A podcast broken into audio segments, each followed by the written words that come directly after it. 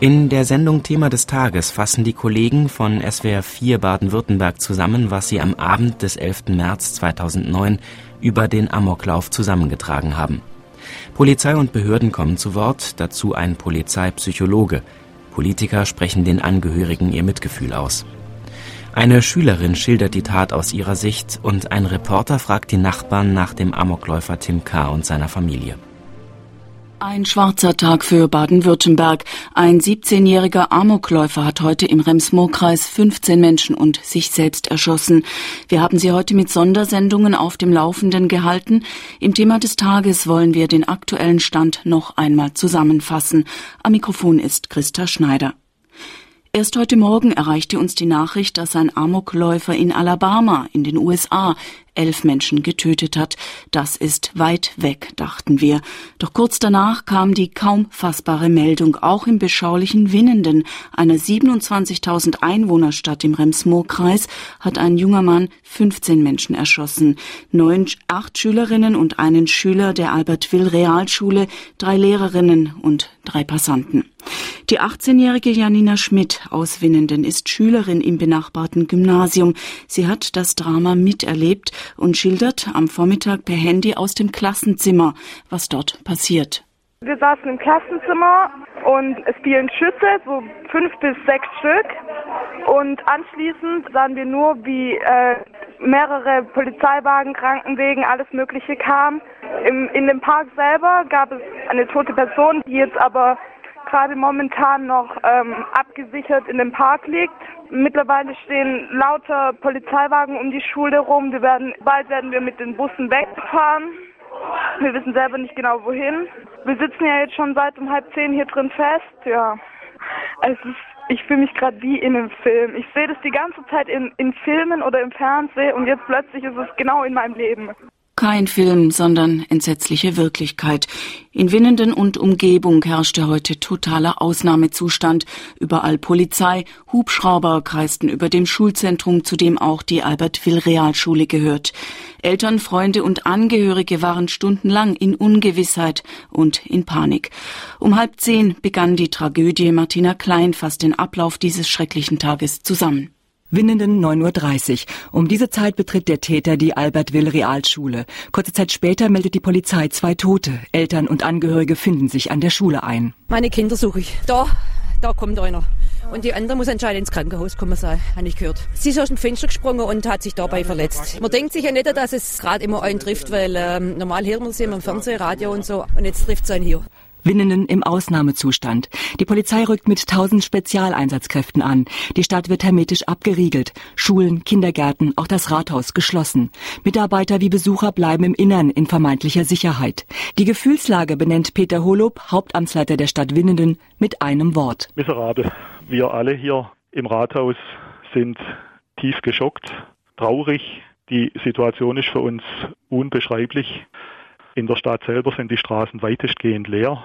Die Stadt Winnenden ist also wirklich in einer Art äh, Schockstarre. 12.41 Uhr, immer neue Zahlen schocken die Öffentlichkeit. Die Polizei bestätigt zehn Tote, darunter Schüler im Alter zwischen 15 und 17 Jahren und Lehrer. Auf der Flucht erschießt der Täter drei Passanten, darunter auch einen Mitarbeiter des nahegelegenen Krankenhauses für psychisch Kranke. Mittlerweile gibt die Polizei die Identität des Täters preis. Es ist der 17-jährige Tim K., wohnhaft in Leutenbach und Absolvent der Realschule. Die Tatwaffe soll er aus dem Haus seiner Eltern haben, der Vater Mitglied in einem Schützenverein sein. Bei einer Durchsuchung des Elternhauses fehlt die mutmaßliche Tatwaffe. Der Amokläufer ist mittlerweile auf der Flucht, kidnappt einen Autofahrer. Die Polizei folgt ihm bis ins 40 Kilometer entfernte Wendlingen. Auch hier reagiert die Bevölkerung mit Bestürzung. Ich höre das im Radio, Wendlingen, und denke, ich höre nicht recht. Also ich bekomme richtige Angst. Ich traue mich eigentlich nicht mehr rauszugehen. Furchtbar jeden Fall furchtbar. Gegen 13 Uhr meldet die Polizei den Schusswechsel mit dem Täter. Er wurde im Industriegebiet in Wendlingen in einem Autohaus gestellt. Hans-Dieter Wagner von der Polizeidirektion Esslingen. Er hat sich wohl nicht verschanzt, sondern er ging in den Verkaufsraum und hat diesen dann, nachdem ein Schusswechsel im äh, Verkaufsraum stattgefunden hatte, wieder verlassen.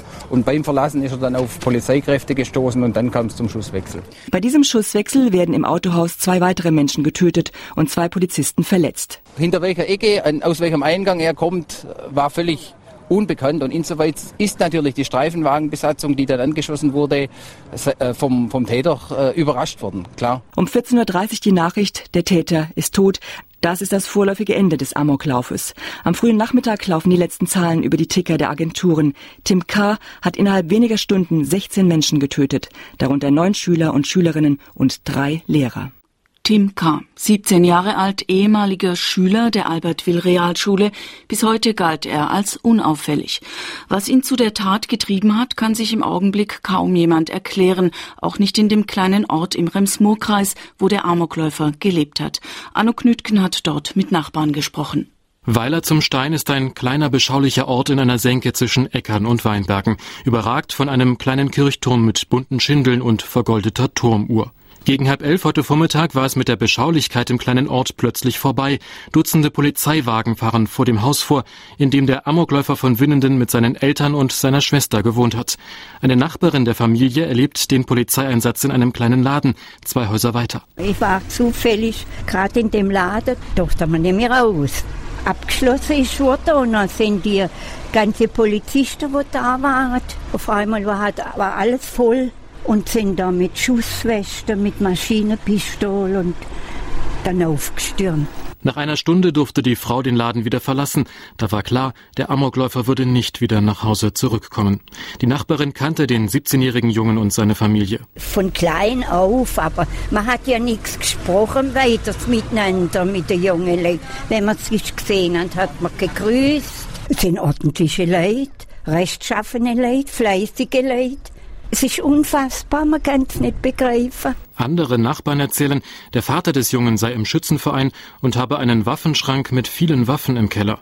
Und Jugendliche aus dem Ort berichten, der 17-jährige Amokläufer habe vor längerer Zeit eine Begeisterung für Waffen entwickelt. Vor zwei Jahren habe ich noch mehr mit ihm zu tun gehabt. Da hat er Tischtennis gespielt war auch ziemlich gut.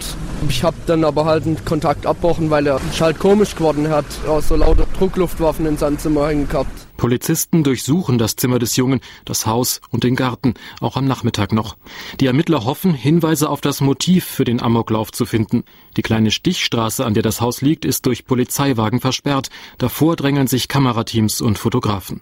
Nachbarn verfolgen das Geschehen aus einiger Entfernung. Sie sind erschüttert über das, was in der Schule in Winnenden und in Wendlingen passiert ist. Schrecklich, denn meine Tochter war auch in der Schule. Es war unfassbar. Und schrecklich ist, dass es, ja, das ist ein Kind aus der Nachbarschaft ist quasi. Kind, das man vom Sehen kennt. Man fragt sich halt, was treibt so ein junger Mensch dazu? Es ist dramatisch. Äh, ich denke mal, das ist alles weit weg und auf einmal ist es so in der Nähe. Schlimm, denke ich mal, ist auch für die Eltern weil ich meine, die, die sind ja auch Opfer in dem Fall. Ich denke mal, das ist sehr hart. Den Eltern wolle sie jede erdenkliche Hilfe anbieten, sagt eine Nachbarin noch. Die Familie werde jetzt sicherlich Beistand brauchen. Ein unauffälliger Junge, eine ganz normale Familie. Als Tim K. am Morgen seine frühere Schule stürmte, war er schwarz gekleidet, trug eine Art Kampfanzug. Das könnte zumindest ein Hinweis darauf sein, dass er seine Tat geplant hat, meint der Polizeipsychologe Professor Adolf Gallwitz. Das ist auf alle Fälle ein Indiz, dass dieser Umgang zu Waffen bei ihm natürlich auch eine besondere Bedeutung hatte. Das heißt, dass diese Waffen und eine entsprechende Kampfuniform bei ihm schon ein Teil seiner Identität vermutlich gewesen sein wird, wie wir später möglicherweise noch erfahren werden. Ein fatales Fasziniertsein von Schusswaffen, das ist offenbar etwas, das viele solcher Täter gemeinsam haben. Die Motive der meist jungen Männer ähneln sich häufig, so der Polizeipsychologe Gallwitz. Wir haben hier immer einen tödlichen Kreislauf, wo man im Einzelfall immer nie ganz genau sagen kann, was jetzt letztlich die Ursache war. Bei manchen ist es dieser Wunsch, grandios unterzugehen, dass man es einfach der ganzen Welt nochmal zeigen möchte. Bei manchen ist es eine Art äh, Kränkung, die auf diese Weise in Ordnung gebracht werden soll. Bei manchen ist es sicher auch eine psychische Auffälligkeit, wo irgendetwas äh, aus dem Griff geraten ist. Aber in fast allen Fällen, und das haben wir bei den ganzen internationalen Auswertungen der Schulhofattentätern gehabt, ist es immer eine Kombination zwischen Faktoren, die in der Familie liegen, in der Einzelperson liegen und ganz wichtig auch in der Umgebung, in der Schule. Und bei der Schule haben wir natürlich eine ganze Menge Ansatzpunkte, wo wir hier einfach spürbar immer wieder feststellen können, dass hier Aggression und Gewalt gegen Lehrer und gegen Mitschüler einfach eine große Rolle spielt. Wer ist der Täter und warum hat er das getan? Vor einer Stunde haben sich Polizei und Staatsanwaltschaft noch einmal zum aktuellen Stand der Ermittlungen geäußert. Reinhard Nürnberg, Sie haben diese Pressekonferenz beobachtet. Was weiß man denn bisher über diesen Täter?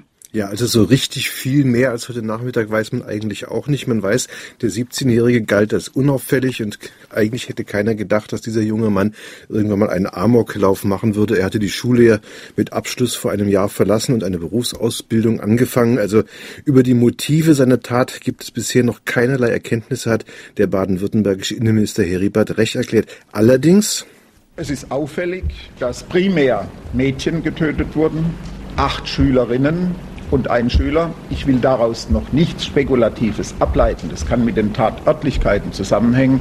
Auffällig ist auch, dass der Täter primär Kopfschüsse auf die Opfer abgegeben hat, also durchaus nicht nach Betreten der Klassenräume wahllos um sich geschossen hat.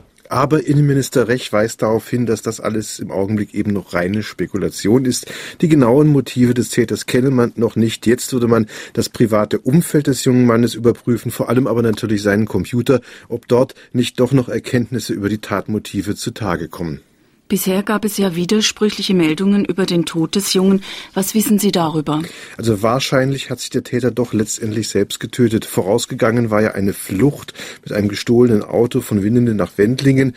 Und dort war es dann zum Schusswechsel mit der Polizei gekommen und dabei ist der Täter verletzt worden. Und wahrscheinlich war es dann so, Landespolizeipräsident Erwin Hetker sieht es jedenfalls so. Stand unserer derzeitigen Ermittlungen deuten darauf hin, dass er sich selbst getötet hat. Aber da läuft noch die genaue Rekonstruktion des Tatherganges. Es muss jedenfalls am Tatort unglaublich viel geschossen worden sein. Hat denn die Polizei auch etwas über die Tatwaffe gesagt? Ja, der Täter hat sich offenbar die Pistole der Marke Beretta aus dem Waffenschrank seines Vaters geholt. Der hatte als Mitglied im örtlichen Schützenverein legal 16 Waffen, darunter auch eben diese Pistole, mit der man enorm schnell feuern und nachladen kann. Es wurden an den Tatort riesige Mengen von Patronenhülsen gefunden, hat Innenminister Rech erklärt. Im dreistelligen Bereich ausgehen. Es wurden viele, viele Patronenhülsen an beiden Tatorten aufgefunden. Die Ermittlungen dazu laufen noch. Der Vater hatte sein Waffenarsenal ja offenbar nicht richtig verschlossen, so dass der Sohn es leicht hatte, die Pistole zu entwenden, zusammen mit der Munition. Und man muss auch davon ausgehen, dass er über seinen Vater gewusst hatte, wie man mit der Waffe umgehen muss. Polizei und Staatsanwaltschaft haben vor einer Stunde die aktuellen Ergebnisse vorgestellt. Vielen Dank an Reinhard Nürnberg.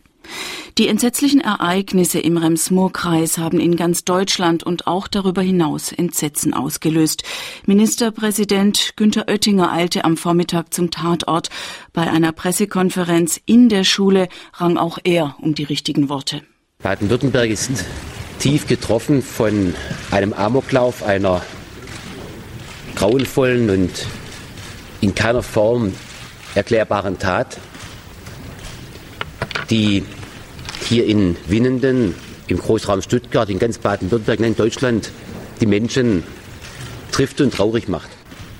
Das Mitgefühl der Landesregierung gilt den Angehörigen der getöteten Schüler und Mitbürger, aber genauso auch den Mitschülern, die in ihrer Schulgemeinschaft überfallen und von diesem Amoklauf direkt und indirekt betroffen sind. Das Mitgefühl gilt den für die Kinder verantwortlichen Lehrern und Lehrerinnen, der gesamten Schulgemeinschaft, aber getroffen ist ganz Baden-Württemberg. Nicht nur im Land sind die Menschen schockiert. In Berlin trat am Nachmittag auch Bundeskanzlerin Merkel vor die Kameras. Aus allen Parteien kamen Beileidsbekundungen. Auch die Kirchen bekundeten ihr Beileid. Allen gemeinsam ist eines, die Trauer und das Nachdenken darüber, wie solch grauenvolle Ereignisse in Zukunft verhindert werden können. Stefan Überbach berichtet. Fassungslos, traurig, entsetzt. Auch die Berliner Politik ringt nach Worten. Die Bestürzung in der Hauptstadt ist riesengroß. Unsere Gedanken sind bei den Opfern und ihren Familien und Freunden, sagte Bundespräsident Köhler. Kanzlerin Merkel spricht von einem Tag der Trauer für ganz Deutschland. Es ist unfassbar, dass binnen Sekunden Schüler, Lehrer in den Tod gerissen wurden durch ein entsetzliches Verbrechen. Unbeteiligte von einer Sekunde zur anderen ihr Leben verloren haben. Spitzenpolitiker aller Parteien drückten den Angehörigen der Opfer ihr Mitgefühl aus und wünschten den Verletzten eine schnelle Genesung. Regierungssprecher Wilhelm sicherte den Behörden in Baden-Württemberg jede nur denkbare Unterstützung zu. Wir sind sicher, dass die Polizei und die weiteren Hilfskräfte vor Ort die notwendigen Maßnahmen ergreifen. Die Bundesregierung hat alle erforderliche Hilfe dafür angeboten. Der CSU-Vorsitzende und bayerische Ministerpräsident Seehofer nannte die Tat von Winnenden grauenhaft und nicht zu begreifen. Wir müssen leider mit der traurigen Realität leben, dass es totale Sicherheit auf diesem Planeten leider nicht gibt. Bundesfamilienministerin von der Leyen regt Erziehungspartnerschaften zwischen Schulen und Eltern an, um gemeinsam solche schrecklichen Ereignisse im Vorfeld zu erkennen und abzuwenden. Es zeigt sich ja oft, dass Amokläufer zunehmend isoliert sind, also gar keine Freundschaften haben. Und auch hier äh, sind die frühen Hinweise, wenn Kinder entweder in schlechter Gesellschaft sind, also Freunde haben, wo sich Eltern unwohl fühlen, wo sie Angst haben, dass die Kinder mit diesen Freunden losziehen, oder schlimmer noch, wenn die Kinder völlig isoliert sind und keinerlei Freundschaften schließen, dass Eltern früh genug von außen auch Hilfe suchen. Die Linksfraktion verlangt ein zentrales Waffenregister, um den Zugang zu Schusswaffen zu erschweren. Die Polizeigewerkschaft spricht sich für elektronische Einlasskontrollen an den Schultoren aus, damit während der Unterrichtszeit nicht jeder x-beliebige in eine Schule hineinlaufen könne. Der Deutsche Lehrerverband lehnt das allerdings ab. Damit werde Sicherheit nur vorgegaukelt. Die Diskussion um die Sicherheit unserer Kinder, die Frage, was junge Menschen zu solchen Gewaltorgien treibt und was wir dagegen tun können, diese Diskussion werden wir in den kommenden Tagen führen müssen. Ein 17-jähriger Amokläufer hat heute im Rems-Murr-Kreis 15 Unschuldige und sich selbst erschossen. Im SWR 4 Baden-Württemberg Thema des Tages haben wir die aktuellen Informationen noch einmal zusammengefasst. Am Mikrofon war Christa Schneider.